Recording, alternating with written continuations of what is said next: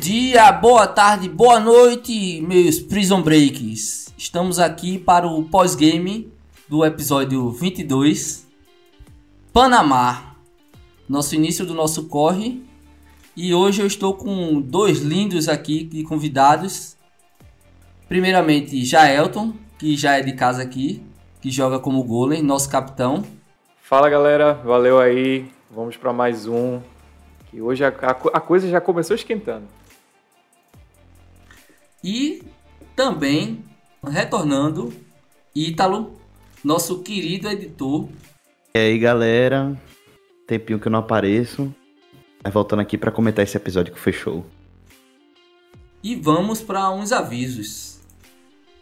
Nosso com link aqui tocou e eu queria primeiramente agradecer as mensagens dos nossos ouvintes no Spotify, Manuel, do Rio Grande do Sul, salve aqui de, da terra de Pernambuco, Jorge também. Nós gostamos muito dos feedback de vocês sobre os episódios e saibam que a gente lê tudo, seja aqui no Spotify, seja no Instagram, tá sempre alguém respondendo. E segundo, eu queria levantar um primeiro tópico aqui antes de a gente começar a falar do episódio em si, que são nossos participações em eventos. A gente, eu acho que tem aqui nosso grupo tá começando a participar de eventos aqui em Pernambuco, a área de Recife, região metropolitana. Participamos de alguns esses últimos dias, vamos participar de outros, já já vou divulgar. E eu queria um pouco que Jaelton, que tá aqui, falasse um pouquinho das nossas participações. Pois é, galera, a gente participou do segundo encontro que teve no Shopping de Areias, encontro de RPG, foi muito bacana, né? tanto Bruno, nosso, nosso querido Metatron, quanto Pevic, o, o mestre, é, tiveram lá narrando, né? Tanto eu quanto, quanto o Raul, que faz Kerberos, a gente estava por lá, teve a oportunidade de jogar com a galera, foi, foi muito bom, foi muito divertido. Né? A gente também teve aí, não, não mestrando nem nada do tipo, não com mesa, mas com participação na, no evento na Taverna da Maçã Envenenada, né? De RPG também que teve, com o pessoal aí do Lançando Dados. Um, um grande abraço para Felipe aí que nos convidou, nos trouxe né, essa oportunidade. É, e eu queria só anunciar que a gente vai estar participando do terceiro encontro de RPG do Shopping Areias aqui em Recife, no dia 7 de outubro à tarde, a partir das 13 é, falar aí da organização Lançando Dados. Quem quiser dar uma procurada no Instagram por eles aí, eles estão organizando os eventos Massa RPG e a gente vai dando um, um suporte para eles aí. E evento RPG é muito legal, velho. Eu, particularmente, gosto muito de participar, acho a interação muito massa e, e isso aí é a interação. Foi muito bom, foi muito bom. É, quiser encontrar com a gente, pô, jogar, trocar uma ideia, a gente vai estar por lá, próximo evento que tiver. E agora, Vamos começar com o nosso papo do pós-game número 22. E eu queria iniciar já falando um pouco sobre o, a primeira cena. Diálogo muito bom entre Golem e Metatron. Falando de algo que eles já discutiram em outros episódios, mas eu gosto muito dessa questão dessa interação. O que é que te deu de gatilho, Jailton, para começar para começar o game com essa cena? Cara, é. Último game, né, no final ali do, do 21, Metatron ele chamou realmente assim é, Golem para ter uma, uma conversa se ele precisasse. E no final, realmente, tipo, Golem tava num espaço ali na cabeça dele que realmente ele precisava conversar com alguém. E a, a pessoa com quem ele tem mais similaridade, né, não só por por ser um militar também, mas por conta da, da história, talvez, que do, que, do pouco que ele conhece sobre Metatron, era a pessoa perfeita para ele desabafar um pouco, né? Tirar, tirar esse, um pouco desse fardo que ele carrega. E aí ele aproveitou a oportunidade a, ali antes do, do corre mesmo. E tu, Ítalo, o que, é que tu achou dessa cena, velho? Essa perspectiva de ouvinte e editor. Olha, é... primeiro que essa relação de Gulen com Metatron, né, os soldados do grupo, tá, tá ficando bem forte, né? Uma relação que tá. Uma relação de. de é, irmãos de, de arma ali, né? Que. que se entendem, já passaram por, por operações parecidas, passaram pelo, pelo tranco que é, que é a vida militar, né? é, foi uma cena que entregou muito, né, pra mim. Eu, como editor, querendo ou não, sou o primeiro ouvinte. Eu acabo sendo o ouvinte mais privilegiado, porque eu acabo ouvindo antes, né, os episódios. E é, ver que Golem tá conseguindo abrir aquela carcaça que ele tem, menos com Metatron assim, tá, tá sendo legal de ver. Tá sendo, tá sendo uma coisa bem, bem divertida também de editar, né? De ver ali os pontos em que já Elton e, e Bruno, né, que entregam muito bem os personagens. É, eles têm certas nuances na fala e tudo mais quando eles estão nesses momentos mais dramáticos, né? As pausas que eles dão. Então, assim, foi uma cena sensacional, essa do início. Eu concordo com isso, mas eu queria só, antes de jogar a bola para Gel de novo, puxar a sardinha um pouco para Croft e perguntar para ele. Eu senti que Croft e Golem teve uma relação um, pouco mais estreitada nesses últimos episódios. A gente fez muitas coisas juntos. Por que essa conversa não foi com Croft? Porra, boa pergunta. Mas eu acho que a, que a resposta mais mais sincera seria que tipo Croft, depois do último, depois da sessão de treinamento ali, é... eu acho que ela não estava com, com, como é que eu posso dizer, com uma boa vontade para cima de Golem, né? De e, e, eu acho que ele também não ficou muito solto para tipo chegar e conversar com ela. Foi uma situação tensa que eles tiveram ali, então ele ficou com um pouco mais atrás. Mas eu vou dizer que Croft, eu acho que dentro do grupo ali, Croft é a segunda pessoa com quem com quem Golem consegue mais consegue trabalhar melhor. É tá sendo uma uma relação interessante ali, porque realmente esses últimos esses últimos jogos, esses últimos corres, ele trabalhou bastante com ela e eu acho que a química dos dois é, é, funciona muito bem. Eu, eu acho massa. Eu fico na dúvida assim com quem eu acho mais divertido de trabalhar. E aí, Italo, falando um pouco mais, tirando um pouco de Golem, de Metatron, o que é que tu vê nessa relação, tu como editor, nos jogos que tu tá vendo a gente jogar, esse trabalho nessa, nessa questão de relacionamento dos personagens? O que é que tu consegue extrair como ouvinte e tal? É, eu acho que vocês, né, os personagens, né, tanto os personagens e vocês também, claro, todos os jogadores da, da mesa, estão é, guiando o, os personagens para um amadurecimento, assim, que tá sendo bonito de ver mesmo.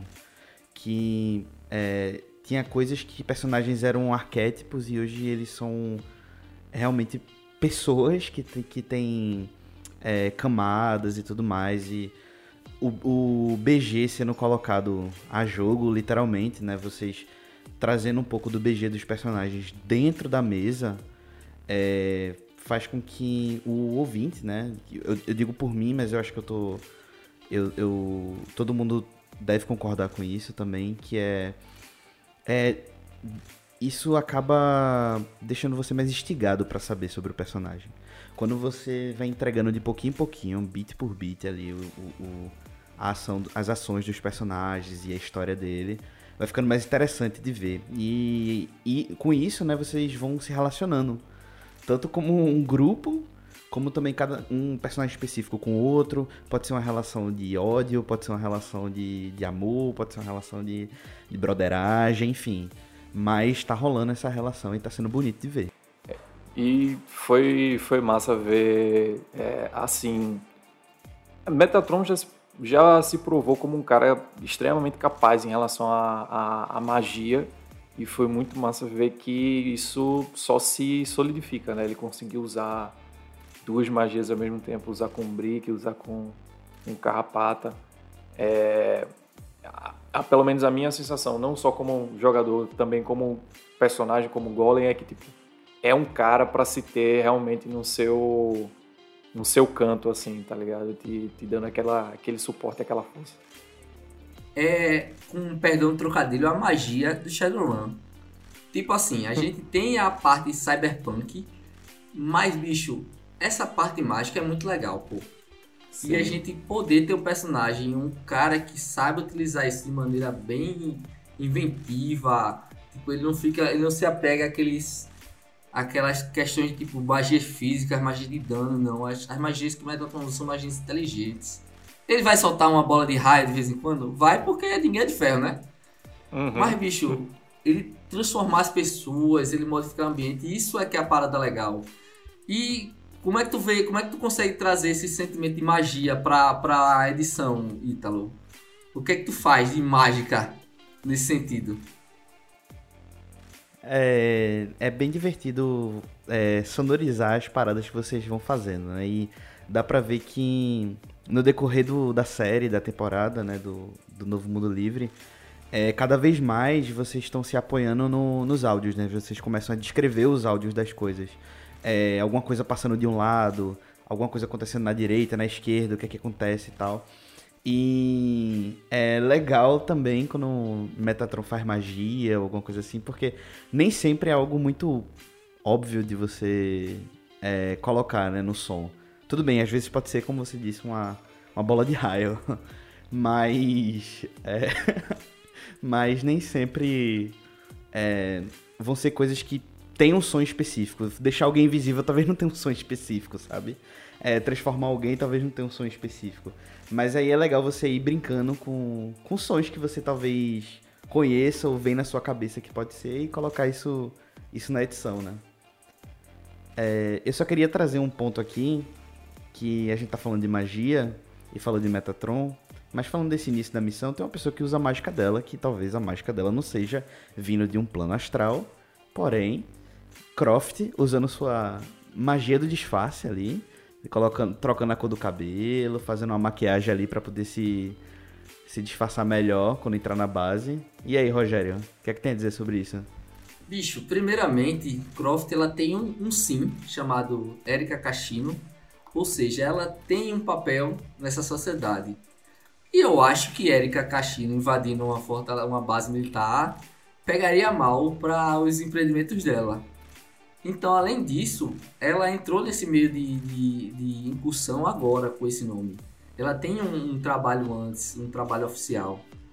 E aproveitando já o papel dela de face, eu queria trazer isso, foi um, um meu um meu para PVIC de, de face de trazer um papel diferente, uma pessoa diferente, tipo, dar esse entendimento que ela tem noção do que fazer para se camuflar em outros lugares. Não tanto quanto talvez Carrapata, que para mim os anos de RPG valeram a pena pro cara, mas tem esse, esse papel. O que é que vocês acharam dessa transformação da Carrapata? Caramba, foi sensacional, sensacional. É lindoso o La Carrapata entregando um, um, um sotaque, tentando fazer um sotaque dentro de um sotaque, foi incrível. Dava para ver, principalmente na. Quando você vai escutar o bruto da edição e tudo mais, né? A preparação de Lindoso na hora que ele vai tentar tirar o sotaque de La Carrapata e colocar o, o, o, o sotaque, talvez o pseudo sotaque ou qualquer coisa assim do que ele vai fazer pro Dr. John Williams, né? Que ele vai estar tá interpretando naquele momento. E ele começa a soltar ali, que tá no episódio, né? Ele começa a soltar umas palavras aleatórias ali em um, em um alemão estranho. Morre de rir nessa hora, velho. É o famoso suco de carrapata, né? Isso, é isso é suco de carrapata. Por favor, coloque essa frase numa camiseta e vamos vender. E assim, pessoal, vocês não têm noção. A gente começou esse corre devido à importância dele. Ele vai resgatar um cara numa base militar, numa prisão dentro de uma base militar. A gente tava tenso. Eu falo por mim, já tu acho que também pode concordar, a gente tava tenso no jogo. Porque vocês pensam, vocês viram o episódio bonitinho, mas há um jogo.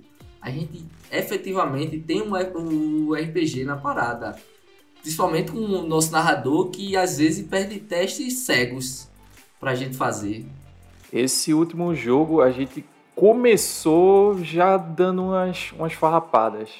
Né? Eu digo isso por mim, porque Golem, que não tem trejeito nenhum com ninguém, inventou de já sair mentindo, inventando umas histórias, né? Carrapata, que, convenhamos, a gente precisa falar dessa cena, precisou usar o banheiro para conseguir entrar na base, né? É, Metatron infelizmente teve que desfazer né, a magia de Carrapata porque é, na entrada deles da base um soldado precisava revistar né, o veículo. E Carrapata tava lá. Isso, a gente já foi preparado pensando que ia dar tudo, tudo certo, já transformou o cara. Antes da hora. Pois E é. assim, tamo lá, indo para a base militar. Meu irmão, quando começou o game, que a gente teve as, as apresentações do Corre, invasão numa base militar. Na minha cabeça, sabe qual foi o filme que apareceu? É um filme antigão de Nicolas Cage chamado A Rocha. Não sei se vocês lembram. Conheço. Sim. Bicho, eu só, na minha cabeça, só via esse filme. E aí eu queria trazer um pouquinho desse background, já que a gente tá no início do corre. Ainda vai rolar muitas coisas, muitas coisas ainda, pessoal. De relações de, de, de base militar, de prisão na cultura pop, velho. E aí, o que é que vocês têm aí de, de- Não sei se vocês sabem, mas eu vou já jogar aqui. Ítalo é formato cinema. Carteirinha de cinéfilo. Tá aqui. Tem um BG. É, apesar de. Apesar de filme, né, que, que a gente é, costuma sempre pensar, né? Quando pensa em algo assim, costuma pensar em filme e tal. Eu acho que com o decor- no decorrer desse episódio, é, tiveram muitas coisas, esse lance do disfarce, esse lance de se filtrar e tal. Me lembrou muito Hitman, o jogo. Hitman. Hitman tem Sim, filme, sim. claro. Mas eu acho que o jogo, né, a série de jogos de Hitman, é, apesar de não ser vocês é, tentando resgatar alguém numa prisão, ou será? Mas o fato de você ter o objetivo de se infiltrar e ir se disfarçando pra ninguém perceber, é, me lembrou muito, muito Hitman, né? Esse, esse episódio. Tanto o disfarce da galera, de Golem e de. e de Croft, como e de Metatron, claro. Uhum. E como o lance do Carrapata virando John Williams, né? Que isso em Hitman tem muito. É, tudo bem, você vai lá, bate um cara em Hitman, que o cara tem um cabelão loiro. Você veste a roupa dele, você é um cara careca que tem uma- um código de barra na sua careca e tá tudo bem, você vai passar. Mas é, me lembrou muito isso, esse lance da, da infiltração, me lembrou bastante Hitman. E aí, Gelton? Diz aí alguma referência que tenhas? Cara, eu, eu vou trazer uma referência de filme, de um filme recente que, que lançou, que, porra, tava na minha cabeça a similaridade. Tem, uma, tem um filme que é o é, Operação Resgate 2, né, que, na Netflix, que tem uma cena, tem uma cena inicial ali do filme de uma extração numa prisão, né, que, que me chamou bastante atenção, que eu gostei muito. Não porque ela dá certo, mas porque ela dá errado, né? Porque a coisa vai pro vai pro caralho de uma maneira muito rápida e é uma luta para você sair de lá, né? Eu espero que isso não seja o que acontece pra gente, né, nesses próximos episódios aí, mas a gente tem que estar preparado pro pior. E assim, acho que falando mais uma coisinha que acho que a gente já puxa também pra falar sobre Kerberos e Brick. É, Kerberos e Brick, eles são os únicos que não estão ali com a galera, né? Eles não entram de carro nem nada, eles vão pela Isso. água, eles vão por debaixo d'água. Que tem outro, outra parada, que é o jogo, o clássico, né? Metal Gear Solid 1, que Snake, o personagem Sim, principal, sim. ele começa o jogo, né, se filtrando numa base, uma base militar, olha só, por debaixo da água também.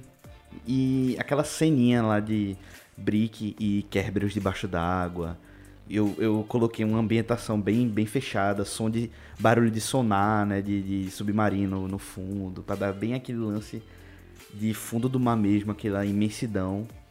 É, lembrou muito essa parte também de Metal Gear Solid. Eu só conseguia pensar Muito nisso bom. na hora. É uma, é uma referência muito boa. Vamos, vamos por partes, vamos entrar nesse, nesse núcleo submerso. Primeiro, realmente, você já comentou, não precisa nem perguntar sobre a edição. E agora eles entraram num servidor submerso, velho. Tá lá. Bicho, o que é que vocês esperam de Brick e Kerberos nesse lugar, velho? Eu queria lembrar que Kerberos está com fome. Já disse, já disse o próprio Brick no, no começo da, da aventura, no começo do episódio, que Quebras tem duas naturezas, bravo e faminto. E aí? Caramba. Tem tudo para dar errado, né? É, eu, eu, minha, minha mente estava justamente isso. Tem tudo para dar errado, principalmente porque eles estão literalmente no, na barriga da fera ali, né? Eles estão na, na, na, parte interna mesmo da base. A única saída é por onde eles entraram ou passando por um bocado, um bocado de guardas para tentar sair. Né? E a gente consegue ver que Brick tá ficando nervoso lá embaixo. Exatamente, era isso que eu ia falar. Não ajuda, não ajuda em nada, né? Brick começa a ficar nervoso e não ajuda em nada para Kerberos no caso, né? Porque Kerberos está só impaciente. E não tem nada pior para um impaciente do que uma pessoa nervosa do lado dele, né? Isso, uma pessoa impaciente com fome. A gente tem que lembrar disso. Kerberos não levou nem um sneakerzinho, né, pra dar pro cara. Pois é. Uma sacanagem foda, absurda. Foda. Os sneakers estão aí dentro na base. Quem sabe, né? A gente não sabe ainda. Tem um monte de sneaker andando por aí. Tu fala do nervosismo. A gente já começa pela. Mais uma vez falando do, da questão do jogo, da rolagem de dados. Vi que colocou as rolagens de dados para Renato e tal. E Renato às vezes falhando. E ele. E eu gosto muito de Renato porque ele consegue reverberar os acertos e as falhas. Uhum. Tipo, o Brick aparentava estar mais nervoso. E isso aí alimentando Kerberos.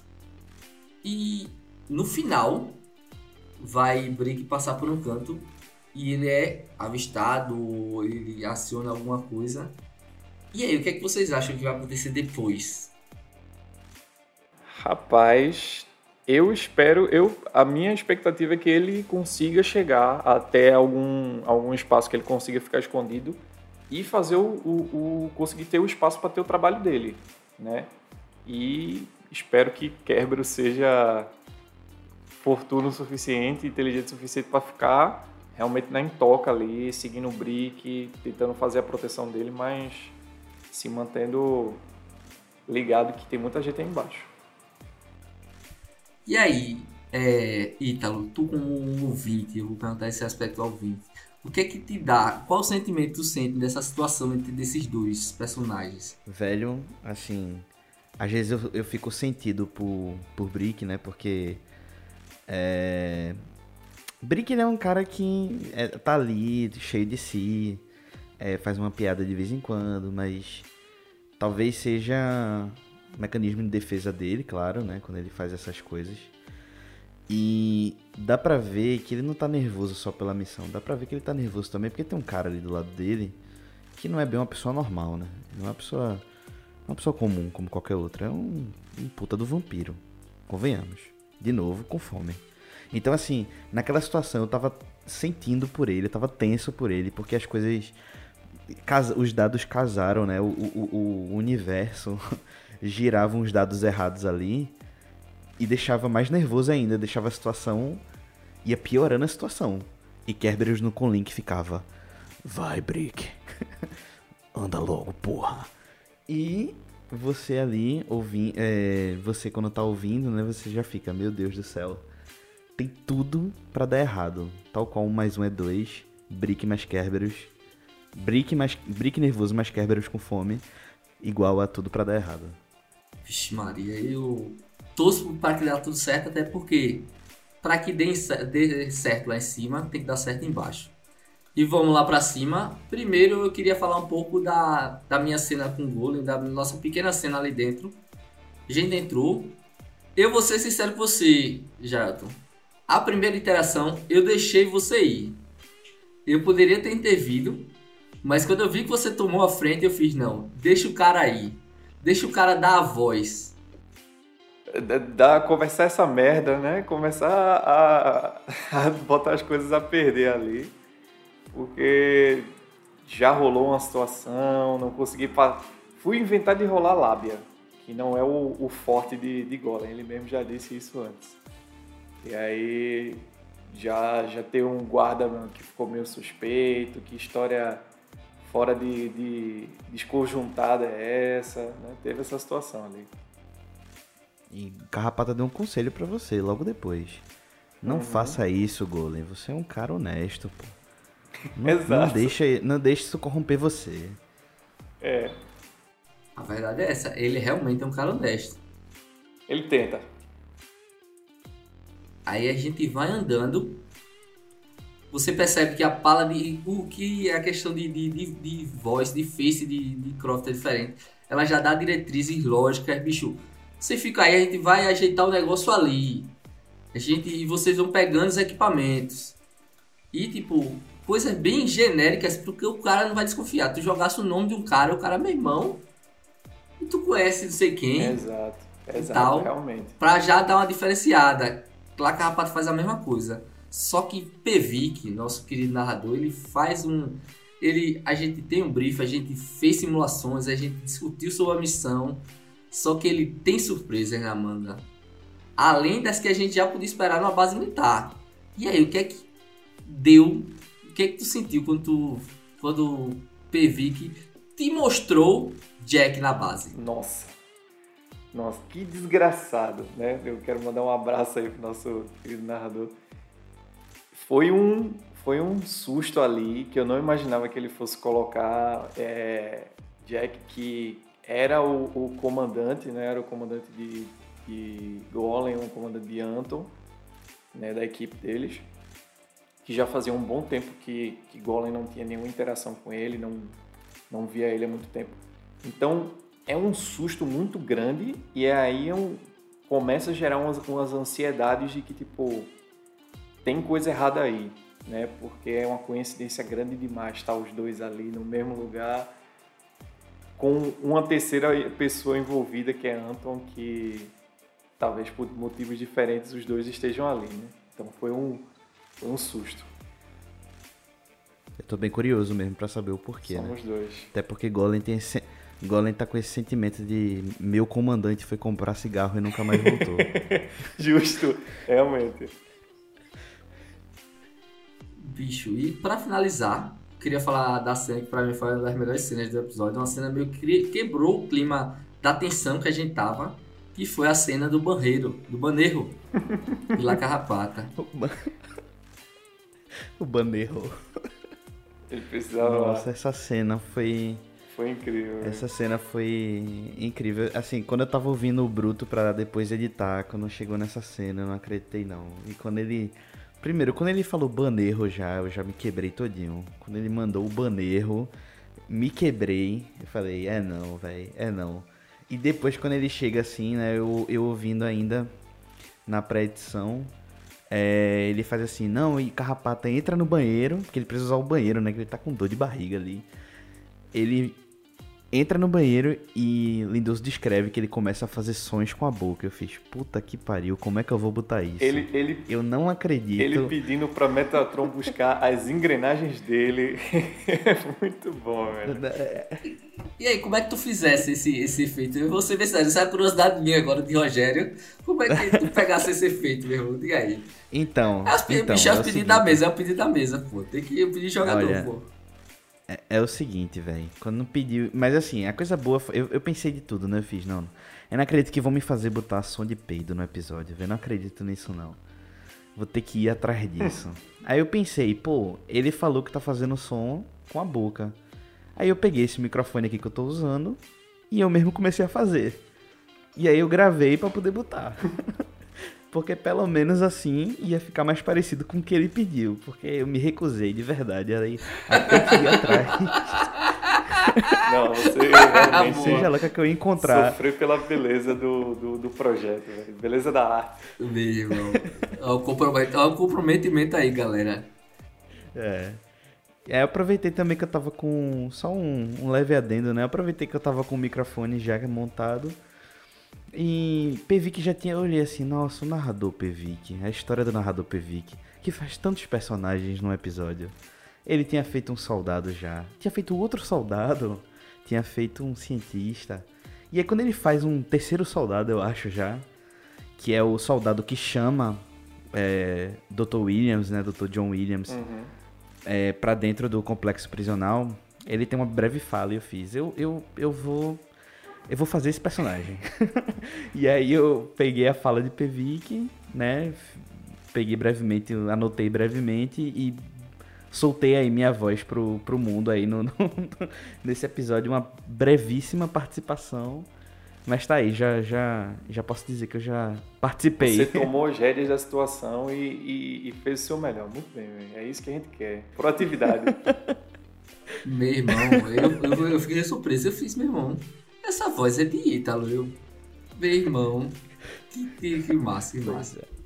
Quem sabe depois eu não. A gente não. Eu não apareça depois com, com, certeza, com algum personagem. Com Mas por enquanto ainda.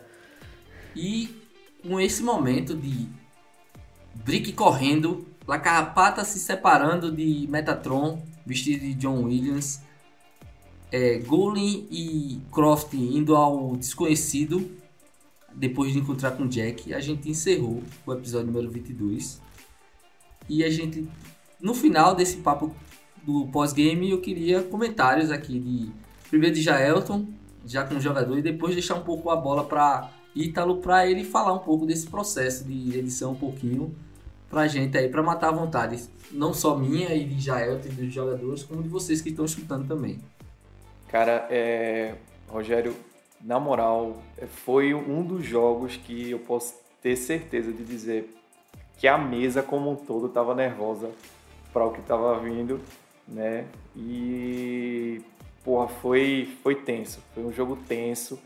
A, a princípio não aconteceu nada demais, mas assim, a tensão do que pode acontecer foi o que pegou mais a gente, assim, o que pegou, me pegou valendo, né?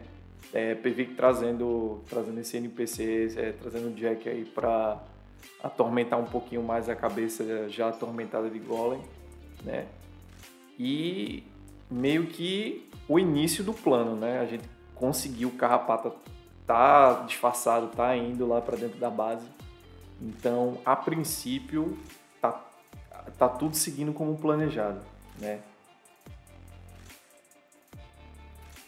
E acho que falando dessa desse episódio, falando da edição e tudo mais, eu acho que se para vocês parece, é, vocês sentiram que a mesa tava nervosa como um todo, para mim a mesa é nesse momento é aquilo que Golem já falou que esse, é, esse é, essa é a missão que vai formar essa equipe. E eu acho que nesse episódio a mesa inteira por estar todo mundo nervoso foi onde a mesa funcionou assim de forma leve e perfeita. Tudo começou a. Toda, todas as conversas, todos os. Todos os. as interações entre vocês que vinham de forma quase que cinematográfica mesmo, em pontos específicos. Cada um falava alguma coisa em ponto específico. Já, a gente já falou da conversa do início e aquilo foi. É, é, um, é um jeito muito incrível de começar um episódio. Que por sinal. É, o título, né, Panamá, que, que veio justamente do, daquela conversa, mas vem também de Golem tá entrando nesse Panamá de novo, né? Ele tá, ele tá, ele tá com medo de reviver isso. Então, querendo ou não, foi, é, é um título sensacional é, pro, pro episódio. Eu acho que conversa muito com o que tá acontecendo de uma forma muito, muito sutil. E, assim, editar todo mundo nesse, nesse episódio foi, foi bem interessante. Mudar de ordem algumas coisas, algumas algumas falas e tal para o impacto ser maior, pro suspense talvez ser maior, algumas pausas dramáticas. Então assim, é, tá sendo tá sendo extremamente divertido esse processo. E já tô ansioso para ouvir o 23, né? É, galera. E eu só tenho a agradecer a você que tá aí nos acompanhando, nos ouvindo. Esse corre tá muito tenso, mas também tá muito massa. E espero vocês na próxima semana com mais um pós-game do nosso canal Hoje Critei e do nosso novo Mundo Livre. Até mais, galera!